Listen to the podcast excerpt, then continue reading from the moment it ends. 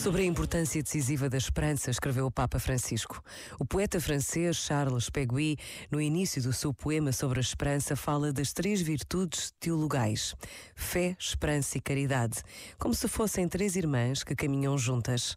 A pequena esperança avança no meio das suas duas irmãs grandes e não se nota sequer. Ela, a pequenita, é que arrasta tudo, porque a fé não vê senão o que é, e ela vê aquilo que será. A caridade não ama senão aquilo que é, e ela sim ama aquilo que será. É ela que faz caminhar as outras duas, que puxa por elas e que nos faz caminhar a todos. Também eu estou convencido deste caráter humilde, menor e todavia fundamental da esperança.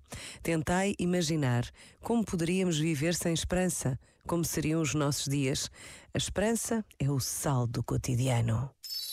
Este momento está disponível em podcast no site e na app da RGF.